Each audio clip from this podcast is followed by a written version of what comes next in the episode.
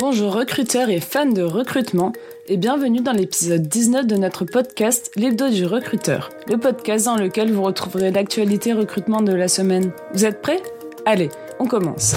Alors voici les principales actualités de cette semaine du 10 juillet. Le saviez-vous?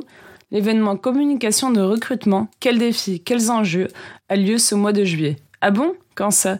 Du jeudi 6 juillet au jeudi 20 juillet à 11h. Et qui l'organise? C'est I2O.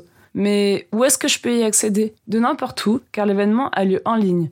Et vous, vous avez prévu d'y assister? Ensuite, passons à la deuxième actu de la semaine. En se rendant à Marseille, Macron a constaté les difficultés de recrutement dans la restauration. Ah bon? Comment ça? Eh ben, il a affirmé Je serais surpris qu'il n'y ait pas un restaurant ou café qui ne cherche pas. Et il ne se trompe pas, ce secteur est bien pénurique. Et quels sont les chiffres? 250 000 postes sont à pourvoir dans l'hôtellerie-restauration. Le temps pour les recruteurs de s'activer, non? Vous voulez une dernière actu? Allez. France Digital a mené son enquête sur les emplois créés grâce aux startups. Ah bon? Et quels sont les résultats?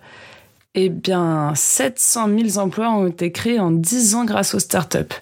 Et quelles sont les attentes pour le futur?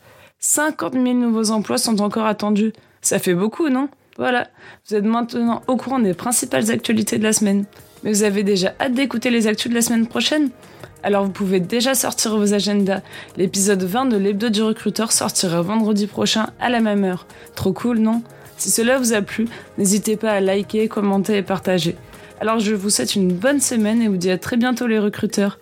Ce podcast a été créé grâce à Tool for Staffing, logiciel de recrutement et de chasse automatisé boosté par l'intelligence artificielle.